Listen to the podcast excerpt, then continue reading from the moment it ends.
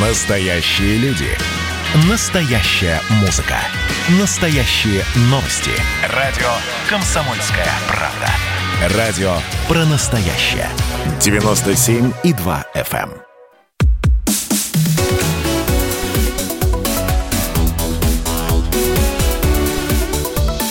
Тема дня. Я приветствую всех наших радиослушателей в Москве и в других городах вещания. С вами Елена Афонина. И будем обсуждать вместе самые главные темы и события. Ну, тема номер один – это, разумеется, то, что происходит в Беларуси. Обсудим обязательно и ситуацию, которая разворачивается вокруг Алексея Навального. Не без этого, безусловно. Также обязательно поговорим о коронавирусе и о многом другом на протяжении этого часа. Ну вот э, число участников несанкционированного марша оппозиции в центре Минска приблизилось к показателям прошлой недели. Э, об этом сейчас сообщают э, источники. Около 100 тысяч человек, э, по мнению очевидцев, сейчас растянулись вдоль проспекта Независимости, движутся в направлении площади Государственного флага, где расположена резиденция Александра Лукашенко. Ну вот группа людей подходит к оцеплению резиденции, останавливаются в нескольких метрах от оцепления и дальше разворачиваются и уходят. Ну и вот судя по видео, в Минске начался дождь. Так что э, сейчас э, будем следить э, за тем, что происходит, ну и, безусловно, узнавать это от наших журналистов. Журналист «Комсомольской правды» в Минске Андрей Левковский уже с нами на связи. Андрей, здравствуй, приветствую тебя. Добрый, добрый, Елена. Да, ну вот я вижу, там дождь начался. Знаете, Люди с зонтами? Ну, ага. да, уже на некоторых кадрах, да, появилось, ну, так, не знаю, посмотрим, как он пойдет сильнее, не пойдет, вот. Пока там, где я нахожусь, я, я не нахожусь в центре протеста, сейчас я нахожусь в редакции «Комсомольской правды», у нас дождя пока нет. Угу. Вот, поэтому... Ясно. Но зато к вам стекается вся информация с э, улиц mm Минска и не только, кстати, наверное, поскольку да. сейчас в многих областях Беларуси проходят такие акции протеста, не столь многочисленные, насколько я понимаю, э, но тем не менее люди на улицы по-прежнему выходят. Да, это точно. Вышли люди в областных городах. Это точно. Вот нам передают наши корреспонденты, что довольно много людей вышло в э, Гомеле, в Бресте, в Могилеве, в Витебске. Вот. И колонны, ну, примерно как вот сценарий, как э, в Минске. Колонны движутся по каким-то центральным э, улицам города. Вот кое-где уже были задержания в Бресте, например, несколько человек задержали ну, пока более-менее спокойно. Ну вот э, я смотрю, опять же, да, на эти кадры и э, вижу, насколько э, сейчас, э, ну, скажем так, да, вот эта вот э, линия обороны э, крепко выстроена. То есть там не просто стоят э, люди со щитами, да, сотрудники uh-huh. правоохранительных органов. Это уже такая, э, ну, скажем так, э, конструкция на два этажа точно, потому что это и огромные экраны, это и э, машины, стоящие позади этих экранов, это это и силовики, стоящие на этих машинах. То есть такая, ну, оборона достаточно э, серьезная. Поэтому э, неудивительно, может быть, что люди доходят и возвращаются обратно. Не было, э, что сообщают наши журналисты, попыток предпринять э, какие-то действия для того, чтобы прорваться дальше за эту линию обороны? А, вы знаете, нет, таких попыток, про такие попытки не рассказывали. Ну, в принципе, это уже такая привычная картина для минчан. Это э, только на, там, на самых первых протестов не было этих спецсредств. Потом они позже появились, уже, по-моему, третьи выходные. Вот эти экраны, эти э, спецмашины, они присутствуют, особенно в районе Дворца независимости, то есть перекрывают когда дорогу. Вот, э, плюс военная техника, прошлый раз БМП были даже замечены. Вот. Это, это, это все есть, это, в принципе, присутствует. Люди к этому уже каким-то образом даже немножко привыкли, мне кажется. Но какие-то прорывы, слава богу, не было. И если с обычными заграждениями, вот, например, там, когда женский марш проходил, еще какие-то марши проходили, и просто стоят цепи э, ОМОНовцев, люди пытались просто обойти, как-то просочиться мимо, вокруг, как-то там по, по дворам, то тут понятно, что это совсем другой уровень уже заграждений и совсем другой уровень, поэтому тут уже такое не обойдешь, да, вот, но на конфликт люди не идут. Угу. И, э, тем не менее, все-таки уже есть задержанные, что сообщают наши журналисты? Да, были задержания, были задержания в Минске, были задержания в других городах. Вот про Брест точно знаю. Угу. Нет, Нам про Минск я сейчас говорю. Вот Пока? была информация да. о том, что задержали э, протестующих около Минского тракторного завода. Люди собирались идти на эту акцию, и, э, собственно, им не дали это сделать. ОМОН э, разогнал протестующих. Вот даже, говорят, не, несколько человек травмы получили. То есть, насколько я понимаю, сейчас основная цель – это Э, не дать э, подойти из разных э, районов Минска, да, вот в эту цепь влиться?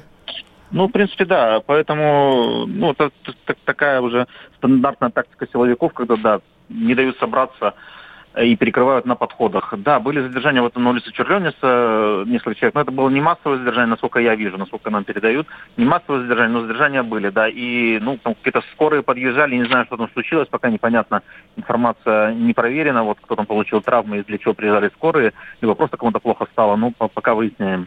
Андрей, еще один вопрос. Вот э, накануне э, Пресс-секретарь Министерства внутренних дел Беларуси Ольга э, Чемоданова в телеграм-канале написала о том, что не берите с собой детей. Э, ну, буквально она написала следующее. Я с ужасом наблюдаю за происходящим, задаюсь вопросом, родители, что вы творите? Ну и дальше там такой э, большой пост о том, насколько это вредно, собственно, для самих детей гулять среди толпы ОМОНа. Это удар для их неокрепшей психики. Вот скажи, пожалуйста, это действительно массовое явление, когда выходят с детьми на эти акции? Ну нет, я бы массовым это не назвал. А, большинство все-таки детей оставляют дома, но есть, да, есть люди, которые с детьми, с колясками, с детьми на руках, на плечах, э, да, такие люди есть. Ну, э, скажи, пожалуйста, вот э, по твоему мнению, этот призыв «не втягивайте детей э, в политику», он сейчас насколько актуален? Потому что я вспоминаю то, что произошло вот буквально несколько дней назад, когда студенты вышли на акции протеста, вот 1 сентября вот студенческие забастовки, 2 сентября тоже. То есть, ну, можно сказать, что это, скорее, не дети и даже не подростки, а уже ну, такие самостоятельные люди, но э, все-таки вот это то, что втягивание в политику, оно идет э, разве разве только с этих протестных акций? А раньше этого не было?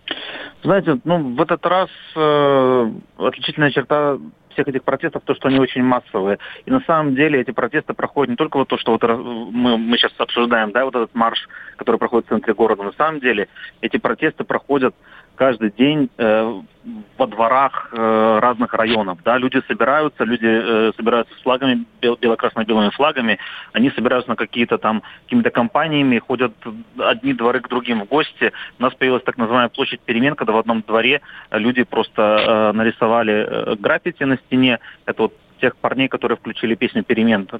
Может быть, помните, такая история uh-huh, да, была. Да, да, конечно. На, да, да, вот. Э, и ее каждый день пытаются закрасить, они ее каждый день смывают эту краску, и там люди собираются. И понятно, что в этих дворах, естественно, очень много детей, потому что люди там живут. Одно дело пойти сейчас куда-то, да, на, на какое-то мероприятие, на какой-то марш и взять с собой детей. А другое дело, когда люди в своих, в своих дворах выходят и таким образом протестуют. И никуда от этого не деться, и дети, естественно, это видят, и дети, естественно, в это все погружены, и, ну, каким-то образом ну, то есть понятно, что политика вошла в жизнь достаточно крепко. Я почему об этом говорю сейчас? Потому что вот мы с коллегами обсуждали, э, смотрим на картинку из Минска, обсуждаем, сколько народа, как идут э, и так далее. И э, вот, Андрей, вы знаете, мне нет сейчас возможности не доверять этим словам, но говорят, что по проспекту Независимости вот из многих домов, просто с балконов люди кричат тем, кто мимо их окон идет, что хватит хватит расшатывать страну, э, успокойтесь, э, давайте жить и так далее. Ну, то есть э, есть и другая точка зрения, насколько мы понимаем, не все сейчас поддерживают эти акции. Ну, есть, конечно, абсолютно, с этим никто не спорит, собираются э, митинги за действующую власть э, довольно многочисленные. Там можно обсуждать, там заставляют людей, принуждают. Ну, это, знаете, такое все обсуждение, да, но на самом деле я вполне допускаю, и, и это на самом деле так, что есть много людей, которые за президента Лукашенко за, за, за теперешнюю власть, и они абсолютно искренне выходят поддержать эту власть. Поэтому, ну, вполне может быть, кто-то, ну, я по, по тому же проспекту видел, когда проезжал вот буквально сегодня, что, может быть, кто-то и кричит против, но есть люди, которые стоят на балконах, э, почему я видел очень такую пожилую седую бабушку, которая э, махала протестующим рукой, да, ну, явно их поддерживая. Махала протестующим, явно их поддерживая, но это... Да, а, Андрей, а, но совсем не смешная ситуация, это то, что происходит с журналистами. А, ведь э, были какие-то задержания, насколько я понимаю, вы это знаете не понаслышке, потому что ваши коллеги попали в такую же ситуацию. За что были задержаны? Честно, мое мнение, ни за что. Угу. За то, что они работали и выполняли свою работу. То есть то, аккредитация была, есть, все было есть, в порядке, есть, да? Да, но аккредитация белорусским журналистам не нужна. В принципе, они имеют право по закону работать на любом мероприятии, независимо от того, санкционировано, не санкционировано, разрешенное или неразрешенное. Журналист имеет право работать на мероприятии и делать свою работу. Именно работать, да. Э, мы не говорим про участие. Люди работали, у них было редакционное задание пойти на это массовое мероприятие и делать оттуда репортаж. Фотографу, видеооператору и журналисту была поставлена такая задача. Чем они и занимались. Суд решил, что они там занимаются не только своей работой, к чему-то там куда-то призывали идти, куда-то направляли толпу и прочее, прочее. Ну, что на самом деле очень смешно выглядит, зная особенно тех людей, которые работают у нас, и которые, в принципе, работают в комсомолке, да, они профессионалы и выполняют свою работу. Андрей, и в итоге что э, получили журналисты? Решение суда трое какое? Суток, трое суток административного ареста. Ничего себе. Но э, они сейчас под арестом находятся или уже вышли? Нет, они, э, ну, пока с момента задержания э, пока суд, э, судебное заседание окончательное, да, там один раз дела отправляли на, на какую-то доработку, и в итоге судебное ну, я прошу прощения, да, у нас э, проблемы со связью. Сейчас, э, кстати, в Минске в очередной раз это наблюдается.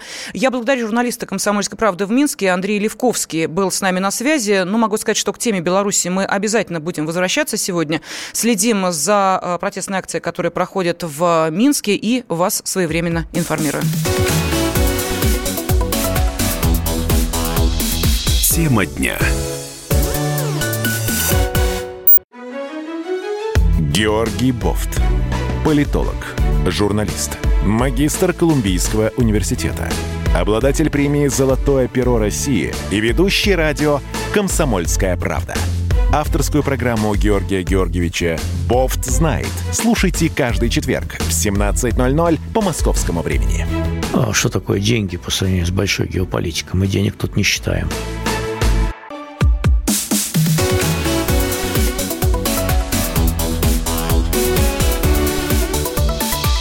Тема дня. С вами Елена Фойна. К теме Беларуси обязательно будем возвращаться. Следим за событиями в Минске. Вас э, об этом информирую. Ну вот нам пишут, э, детей берут с собой, чтобы защититься от ОМОНа. Детей же бить не будут. Ну, может быть. А, далее. А, белорусы сегодня вышли. Умнички, как я горд тем, что знаком со многими белорусами, и они выражают свою «нет» диктатуре. А, ну, вот такие комментарии приходят. Можете отправлять их, еще раз напомню, на WhatsApp и Viber или звонить по телефону прямого эфира 8 800 200 ровно 9702. Ну, а мы сейчас посмотрим, что происходит вокруг дела Алексея Навального. В Министерстве иностранных дел ФРГ пригрозили неким ответом России, если Москва не начнет расследовать ситуацию с Навальным. Как отметил в своем заявлении глава германского внешнеполитического ведомства Хайку Масс, у него есть э, якобы много свидетельств причастности к произошедшему некой российской стороны.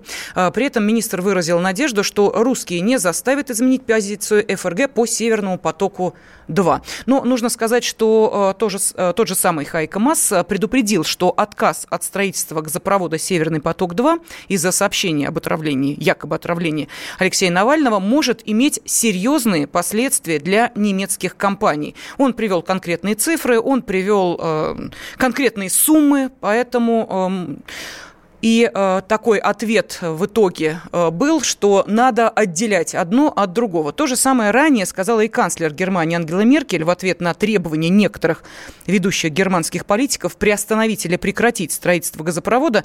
Она заявила, что вопросы о Навальном и Северном потоке-2 следует рассматривать отдельно. Но, э, тем не менее, Берлин призывает Москву срочно расследовать ситуацию с Навальным, э, но сам при этом специально затягивает этот процесс, не отвечая отвечая на запросы российской стороны. С таким заявлением выступил официальный представитель Министерства иностранных дел нашей страны Мария Захарова. Эта концепция просто не выдерживает никакой критики и ставит вопрос относительно того, нет ли второго дна у этих заявлений представителей ФРГ по одной простой причине. Я хочу напомнить хронологию. 27 августа было направлено обращение Генпрокуратуры в адрес Берлина, соответствующих немецких структур, поставленными вопросами. И, в общем, мы ожидали, так как оно было передано оперативно, такой же оперативной реакции. Что мы видим? До сих пор ответа нет. Мало того, оказалось, что только в эту пятницу это обращение было передано в юридическую службу Берлина. Оно не получило соответствующей оперативной, как требует того господин Мас, реакции со стороны этой службы. Ну и не только со стороны Германии звучат э, реплики относительно того, что нужно расследовать дело Навального с особой тщательностью, э, и э, при этом не просто намекают, а уже говорят на э, результаты, которые были получены, э, якобы отравление Алексея Навального э, тем самым новичком. Ну вот глава МИДа Франции Жан-Ив Ледриан считает, что российская страна должна как можно скорее прояснить этот инцидент. По его словам, ситуация тяжелая, так как речь идет об использовании вещества, которое запрещено организацией по запрещению химического оружия. Сейчас мы говорим, это российский оппозиционер, который был отравлен на российской территории с использованием российского химического боевого отравляющего вещества, а, продолжил глава МИДа Франции. Мы говорим россиянам, скажите, как это произошло и почему. И он добавил, что Франция и ее партнеры ждут от Москвы быстрого ответа. Ну вот а, по поводу а, был отравлен на территории России запрещенным химическим оружием и прочее, для того, чтобы понять, насколько это не соответствует действительности, нужно просто вспомнить события 2018 года, когда э, произошла вся эта ситуация вокруг э, Скрипаля. И э, вы помните, как тогда зачищали все, к чему мог про, не просто прикоснуться, на что мог подышать Скрипаль и его дочь э, Юля. И э, смотрим сейчас, что происходит с, ну, например, э, самолетом, который э, привез Навального в Германию, с эскортом, с медиками, которые э, работают сейчас с Навальным, ничего не происходит. А почему? Вот этот вопрос мы задали бывшему члену комиссии по биологическому и химическому оружию ООН, военному эксперту Игорю Никулину, и вот что нам ответил. Тут вообще, по-моему, ничто и ни с чем не увязывается. Потому что все симптомы, которые мы видели у Алексея, они, в общем-то, не имеют ничего общего с отравлением боевым фосфороорганическим соединением. Совсем другая симптоматика. Но я хотел бы тут небольшое пояснение дать, что вещество из группы «Новичок» и советский бинарный нервно-паралитический газ «Новичок» – это две большие разницы. То есть это и смысл бинарного оружия, что вещества, скажем, не очень токсичные относительно, или, может быть, даже вообще не токсичные, они соединяются вместе, и в момент взрыва получается боевая смесь, которая там одна из действительно самых токсичных вообще веществ на Земле.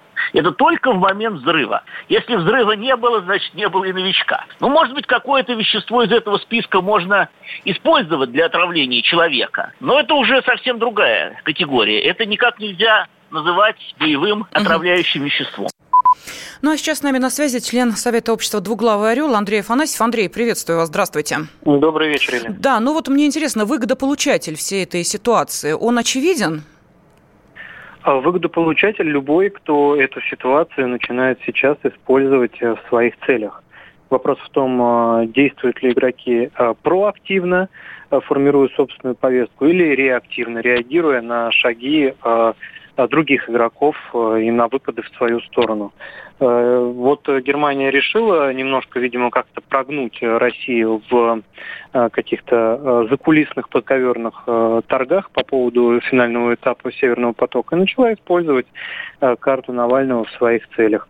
А мы вынуждены отбиваться. Между тем, можно было начать информационную кампанию такую же о том, что Навального отравили немцы для того, чтобы э, начать использовать эту ситуацию для давления на нас э, э, по Северному потоку. Это будет такой же уровень доказательной базы, как все то, что говорится сейчас. Просто нужно немножко обладать смелостью и наглостью в современном мире, в современных информационных войнах для того, чтобы такое проворачивать. Другой важный момент. На территории Германии огромное количество оппозиционных политиков, в первую очередь я говорю о партии альтернатива для Германии подвергаются нападениям и э, притеснениям со стороны властей, и просто там происходит тоже беззаконие, тихое, о котором э, мало говорят, к сожалению, в том числе и в наших СМИ.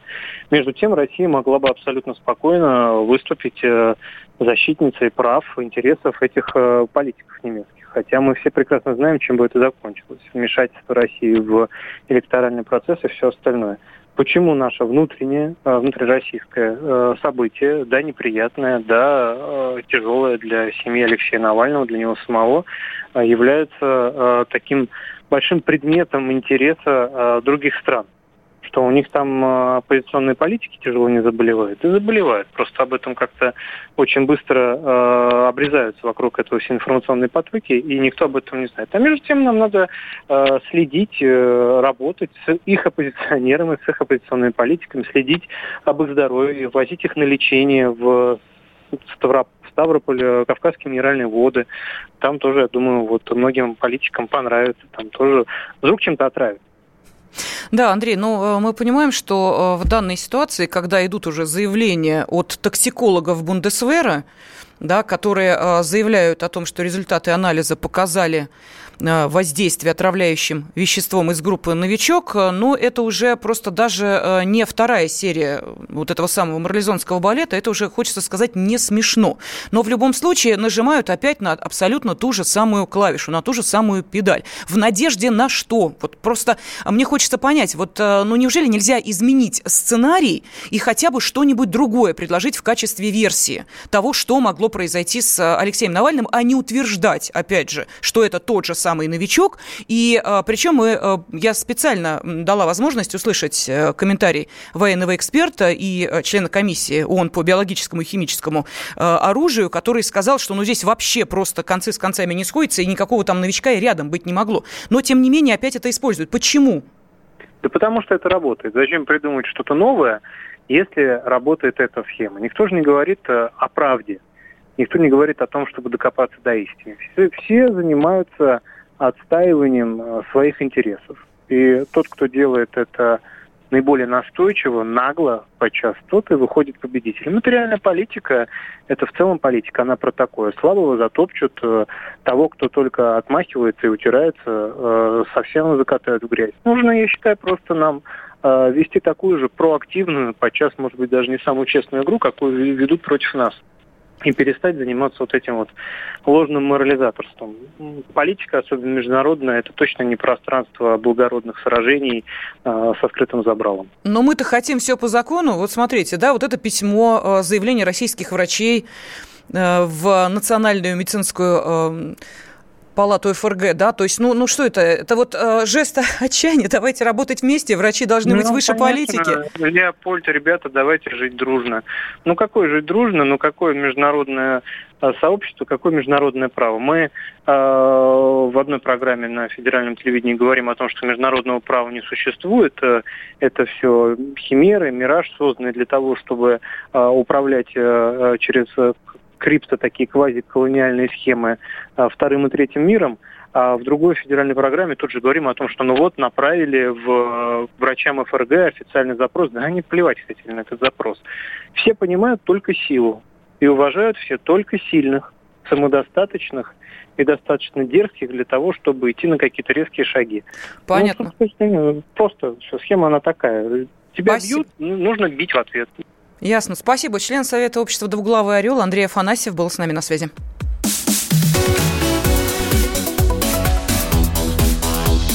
Тема дня.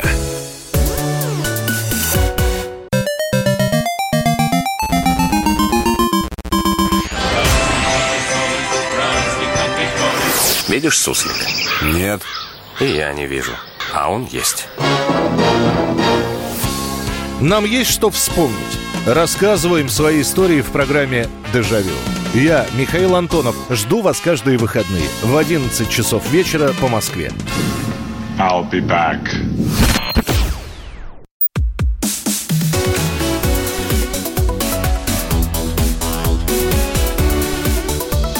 Тема дня.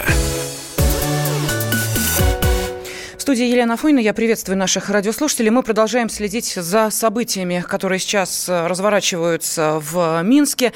Э, ну, во-первых, э, с нами в течение 30 минут будет политолог Александр Асав. Александр Николаевич, здравствуйте, приветствую вас. Здравствуйте. Да, здравствуйте. И на связи с нами спецкор «Комсомольской правды» Дмитрий Стешин из Минска. Дима, слушаем тебя внимательно. Да, да? добрый день, да. Угу. А, ну что, людей было за 100 тысяч очень много. Я выбрал сегмент колонны, посчитал, и на этом отрезке мимо меня люди шли больше часа. А, но митинг смыл дождь, все дошли до Стелла, а дальше за ней резиденция Лукашенко, и там толпа так спрессовалась, я дождался ее конца, вот я сейчас стою на пустой улице ПУ возле метро Немига, что мне разрешили бежать обратно до ближайшего открытого станции, э, открытой станции метро, не знаю, какая открытая, но чтобы успеть написать перед этим репортаж. Uh-huh. Все было очень достаточно мирно, но госпропаганда э, очень круто выступила, когда, значит, все проходили мимо Дворца спорта, там на Дворце спорта висит система оповещения гражданской обороны, и через эти репродукторы начали транслировать историю э, бело-красного флага. С цитатами там из каких-то немцев, э, которые, значит, формировали тут отряды коллаборационистов. Вот, потом диктор горестно спросил, неужели сейчас в Минске кто-то марширует под этими бело-красными флагами, а толпа вся была в этих бело-красных флагах, и плюс несли еще длиннее, длинные полотнища, такие метров по 30. Вот. Ну, а потом мы включили фрагмент немецкого марша из блокадной симфонии Шостаковича. Нашли дебилы, которые маршировали, да, помните, там немецкий такой с, uh-huh. с присвистом. Вот. Ну и, собственно, вот на этом все, пока других результатов нет. Понятно. А, там по задержаниям есть информация, что около 100 человек задержано, но это на всех э, акциях, э, которые проходят э, сегодня в Беларуси. В Минске никого так активно не задерживались? Я, я, я не видел, хотя значит, была попытка как бы прорыва встали на площадь независимости колонну не пустили, народ встал, вот так уперевшись в кордоны из силовиков, потом подумал, и развернулся обратно и пошел к Стелле и к резиденции Лукашенко. И еще все. все да, Дим, финальный вопрос. А, мы помним а, призыв не выходить с детьми на улицы. Прислушались к нему, нет? Нет, детей очень много, в колясках маленькие всякие. Вот. Угу. Но очень много, очень много молодежи, практически нет людей. Нет, ну совсем пожилых нету в возрасте тоже людей хватает. В принципе, можно сказать, что представлены, наверное, все слои города Минска. Ну и плюс я сегодня там видел, отслеживал, что по городу уже там часов с 10 утра по центру гуляли люди, скажем так, не характерно ни минской внешности, скорее всего, приехавшие из районов, из провинции в столицу. Угу, понятно. Спасибо. А, специальный корреспондент «Комсомольской правды» Дмитрий Стешин был с нами на связи. А, ну, вот то, что мы услышали, можно сейчас обсудить э, вместе с вами. Во-первых, WhatsApp и Viber, пожалуйста, плюс семь девятьсот шестьдесят семь двести ровно девяносто семь ноль два для ваших сообщений. И с нами на связи политолог Александр Асав. Александр Николаевич, ну вот не поздновато ли э, начали рассказывать об истории бело-красно-белого флага? Это то, собственно, о чем мы пытались э, говорить еще в первые дни, вот после 9 августа, когда люди начали выходить массово вдруг неожиданно с появившимися именно этими э, флагами, э, возникал вопрос, почему? Э, ответ власть дает только сейчас, объясняя, что это за флаг. Нам говорили, ну, это символ вот нашей независимости. Так вот, не припозднились ли официальные источники с этой информацией? Но мы говорим не об источниках все-таки, об акторах, да, о самой власти, которая такие действия предпринимает. Вообще надо сказать, что вот то самое слово, которое вы употребили, припозднились, его можно а, в принципе, применить к любым действиям Лукашенко, начиная, наверное, ну, с середины лета, да, и весь август, и вот часть сентября, все, что он делает, это все про припозднились. Припозднились вести диалог, припозднились вести избирательную кампанию, припозднились выходить к коллективам э, больших предприятий, припозднились адекватно реагировать на выход людей на улицу. И, конечно, то, что делается сейчас, должно было делаться, ну, например, несколько лет назад, когда, э, собственно, вот этот символ э, ну, 10 лет назад, когда этот символ стал таким ярким выражением антигосударственной э, такой части оппозиции, которая взяла его как свой основной символ с погоней, да, вот со всеми этими другими этническими символами, ну, в том числе этническими. Вот поэтому, конечно, припозднились, но э, понятно, что Лукашенко делает выводы из происходящего, и вот соответственно, реагирует а, подобным образом, а, ставя а, системы оповещения да, и прокручивая через них аудиоролики исторического содержания. Я не думаю, что это сильно поможет ему или сильно повредит. Тут другие процессы, на мой взгляд, важнее. Вот те, ну, около 100 тысяч, может быть, чуть больше 100 тысяч, может быть, несколько сот тысяч, как пишут оппозиционные телеграм-каналы. Я думаю, что это оценка э, оптимистическая. Ну, вот давайте возьмем как за такой маркер, там, 100 тысяч. Вот эти 100 тысяч – это и есть та э, максимальная на данный момент аудитория протеста. Именно эти 100 тысяч хотят, чтобы Лукашенко ушел. Именно эти 100 тысяч э, готовы транслировать повестку, лозунги и риторику своих лидеров. Мы видим, что даже лидеры уже разошлись по разным группам и уже хотят разного. Одни хотят конституционной реформы, вторые продолжают требовать и немедленно на отставке Лукашенко, поскольку на выборах победил, по их мнению, не он. И они, то, что они делают, это тоже уже поздно. Они теряют поддержку широких масс населения, у которых были вопросы, э, вопросы к власти, вопросы к выборам, вопросы к ЦИКу. Но этих вопросов либо не осталось, либо они потеряли актуальность. И сейчас мы видим, что вот, наверное, мы присутствуем при таком выдыхании протеста, хотя, конечно, новые обстоятельства могут вдохнуть в него новую силу, новая жестокость э, правоохранителей э, или какие-то еще более такие неконструктивные действия со стороны власти могут снова да, больш, большие массы людей этим увлечь, но мы видим выдыхание, в принципе, протеста, я думаю, что, э, в принципе, это начало завершения всей истории. Возможно, я забегаю несколько вперед, но вот мне так кажется, после тщательного и длительного изучения вопроса, связанного с выборами президента в Беларуси, я за околоэлекторальными событиями событиями слежу весь год, да, и всю историю с пандемией коронавируса в том числе, да, она тоже имеет электоральные определенные такие влияния. Вот поэтому я думаю, что э, это, возможно, э, не последний выход, возможно, это репетиция большого выхода перед 9 числом. Я напомню нашим слушателям, что 9 сентября запланирована инаугурация. И вот тогда, наверное, оппозиция попробует э, осуществить самый массовый выход, самый такой, возможно, радикальный радикальные, да, они а, употребят все а, возможные у них а, методы и способы мобилизации, методы и способы запугивания сторонников Лукашенко, которыми они до сих пор пользуются, ну, где-то успешно, где-то нет. Но вот их «Лебединая песня», она еще впереди. Но сейчас мы видим, что органический протест, несмотря на ну, тоже мобилизацию и оповещение и через телеграм-каналы, и таким э, вирусным общением, да, все это выдыхается, на мой взгляд. Ну вот, Александр Николаевич, я просто сейчас э, в режиме реального времени смотрю на кадры из э, Минска, и я вижу э, то, о чем говорил э, Дмитрий Стешин. Это э, действительно на 90% э, достаточно молодые люди.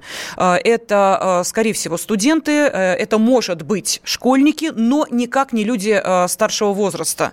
Э, и вот этот протест, который подхватывает студенчество, мы помним события 1-2 сентября, да, когда студенты устраивали забастовки, когда выходили, ну, с каждым днем было все меньше и меньше, но тем не менее. Вот этот протест, э, он ведь еще и, насколько я понимаю, достаточно активно финансово раньше подогревался всеми, эм, ну, скажем так, вливаниями в Белоруссию, в оппозиционную ситуацию в Беларуси. Вот агентство США, например, например, по международному развитию, выделила почти 9 миллионов э, долларов на э, проекты в Беларуси. Там есть э, ряд определенных НКО, которые эти деньги в итоге и получили. Ну как люди, которые уже воспитаны в этой повестке, будут сейчас отказываться от протестов? Вот я не очень понимаю. Для них это самое важное, для них это самое актуальное. Ну, надо вспомнить о том, что Евросоюз практически сразу выделил еще 53 миллиона долларов. Правда, у руководителей Координационного совета оппозиции хватило ума отойти в сторону от этих денег.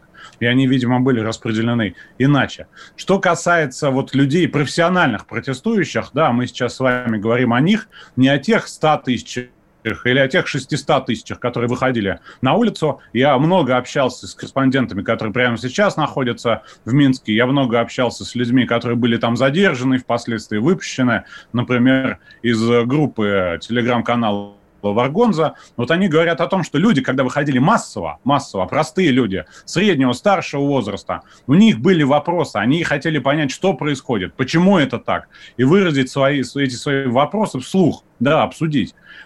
Но вот те люди, о которых вы говорите, в том числе, которые ну, получают финансирование через НКО, а, так или иначе вовлечены в политическую работу этих НКО, их немного. Я думаю, что тут э, можно насчитать, наверное, 300 человек на всю страну. Но вот эти люди останутся, конечно. Это, безусловно, э, лидеры, безусловно, это менеджеры. Да? Даже слово лидера неправильно, оно имеет ну, окрас такой героический. Это менеджеры протеста. Менеджеры протеста подготовленные, с наличием ресурсов и так далее. Но дело в том, что, э, смотрите, мое мнение, я вот неоднократно выражал, в том числе в своих публикациях, что э, оппозиция раз за разом во всех странах, это не касательно конкретно Беларуси, это ошибку совершает российская оппозиция. И в, в ряде других странах это тоже очевидно. Александр Николаевич, посмотреть. давайте мы сейчас возьмем небольшую паузу и а, просто интригу сохраним для наших радиослушателей. Какая, по мнению политолога Александра Асафова, основная ошибка, которую совершает оппозиция в разных странах? Ответ через несколько минут. Тема дня. Про общение, про обмен информацией, эмоциями. Миша, я не могу это письмо не прочитать. Вас приветствует город-герой Минск. Спасибо вам большое за вашу передачу. Слушаем вас всем цехом. Так, ну вот такой вот э, наш соотечественник из Пекина привет передает. Вот, э, но мы, с другой стороны, очень рады, что нас в Грузии слушают. Привет. Гамарджоба. Гамарджоба. Оттуда самые главные мировые новости у нас приходят. Мир стал плотнее, да, он стал более спрессованным. «Комсомольская правда». Это радио.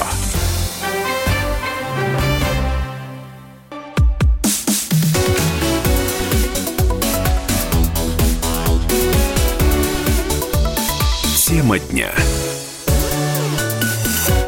нами на связи политолог Александр Асафов. И, Александр Николаевич, ну, я думаю, что наши радиослушатели сейчас э, ждут продолжения вашей фразы. Мы говорили о белорусской оппозиции, о тех деньгах, которые вливал в оппозицию Запад э, для э, того, чтобы поддержать демократию, развивать независимые СМИ и строить консенсус, ну, видимо, с тем же самым Западом. Вы сказали, что есть основная ошибка оппозиции в Беларуси и у нас. Что же это за ошибка? Прежде чем я отвечу на ваш вопрос, надо сказать, что по данным МВД Беларуси все-таки в Минске задержано около 10 протестующих. А о других городах информации пока нет. Это э, цитата ведомства. Так вот, какую ошибку делает оппозиция? Дело в том, что когда они выводят людей а, под лозунгами, под какими-то либо требованиями, поскольку люди не имеют политической позиции, а позиция ее имеет достаточно четкую, то в процессе вот этих самых процессов э, очень быстро повестка переформатируется. Если изначально, ну вот, например, Белоруссия, они требовали э, соблюдения честности выборов и доказательства того, что Лукашенко действительно победил, то буквально за день, за два эту повестку они изменили – и стали требовать без, безусловного отказа его от власти и безусловного признания э, своего кандидата победителем и больше ничего. Все, это единственное требование. Дело в том, что люди, у которых были вопросы, они хотели разобраться. Если бы тогда они добились бы предоставления бюллетеней, предоставления вот этих книг с участков, реестров избирателей и прочих видеосъемок с участков или около участков и прочих доказательств транспарентности и прозрачности выборов по там сложным эпизодам нарушений. Но ведь даже эпизодов нарушений не разбиралось, да, были просто вбросы о том, что Витебски уже жгут а, в печах бюллетени. Там-то привезли, я не знаю, там марсиан, которые проголосовали. Да? На предприятиях под страхом расстрела э, заставляли всех голосовать и так далее и тому подобное. То есть не было со стороны оппозиции работы по оспариванию итогов по э, заявлениям в ТИКе, в УИКе, в избирательной комиссии, я имею в виду, они сразу перешли к своему основному требованию. Лукашенко, уходи. Почему? Потому. Потому что мы так считаем.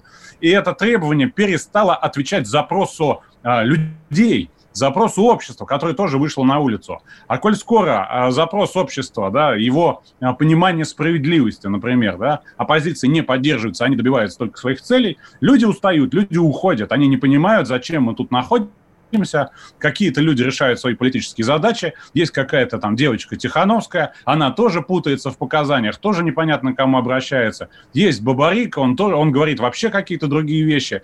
Люди начинают путаться, у них теряется вот эта связанность связанность протеста. А все потому, что оппозиция, выполняя свои политические цели, использует любой повод для того, чтобы вывести людей, а потом им навязать свою повестку. Эта повестка не всегда, а часто никогда обществу не интересна, не соответственно ни ее запросу, ни ее пониманию вообще политической ситуации в Москве. И именно те люди, кто вставал на лавочке, снимая обувь, помните эти вот кадры, о которых много говорили, они с улицы ушли. Там осталась молодежь, молодежи всегда интересно, молодежи всегда весело, и те люди, которые пытаются уже заниматься прямым менеджментом. Я не видел сообщения о раздаче денег в последнее время, но я уверен, что они просто стали умнее, и вот э, те самые э, протесты, особенно в городах, не только в столице, да, они уже менеджерируются как нормальные такие мероприятия с посещением людей, с их мобилизацией, подвозом и так далее. Вот такое мое мнение. Александр Николаевич, ну поскольку наши радиослушатели откликнулись на призыв комментировать э, эту тему, ну, мы понимаем, да, целый месяц уже события в Беларуси, сейчас э, мы обсуждаем то, что 9 августа прошли выборы, сейчас, как вы понимаете, уже скоро месяц будет, но тем не менее, вот смотрите, э, что нам пишут из Гомеля, пишут реально из Гомеля, вижу по телефонному коду надпись на плакате «Кремль предал белорусов». Это э, что такое вдруг у нас появилось в Гомеле? Ну, я сегодня видел замечательный плакат, например, «Хипстеры э, с народом», да? ну, mm понятно, да? Это молодой человек специфической внешности таким образом проявляется. Дело в том, что э, на любых протестах можно встретить разные плакаты, в том числе против чипирования Билла Гейтса и вышек 5G, как бы это ни было абсурдно. И у нас то же самое, да?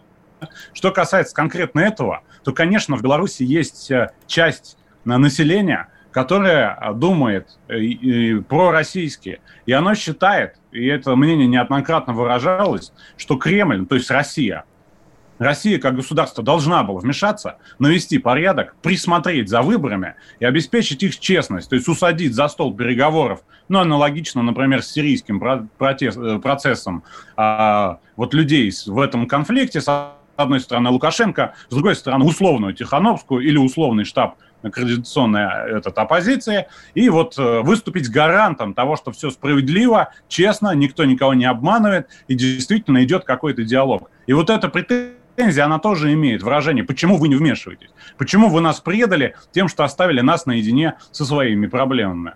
Ну, у этого есть ответ, почему так, да, но вот ответ, объясняя плакат, его вот можно, я так вижу эту позицию. Да, но есть и у нас в стране, вот, например, э, Валерий, э, наш активный радиослушатель, э, пишет, как грустно, но Россия потеряла Беларусь, чем занималось руководство союзного государства со стороны России. Я, например, против вливания огромных денег в Беларусь. Мы в России, простые люди, живем очень бедно. Вот еще одна позиция. У нас вечно хватит кормить одних, хватит кормить других, хватит кормить третьих.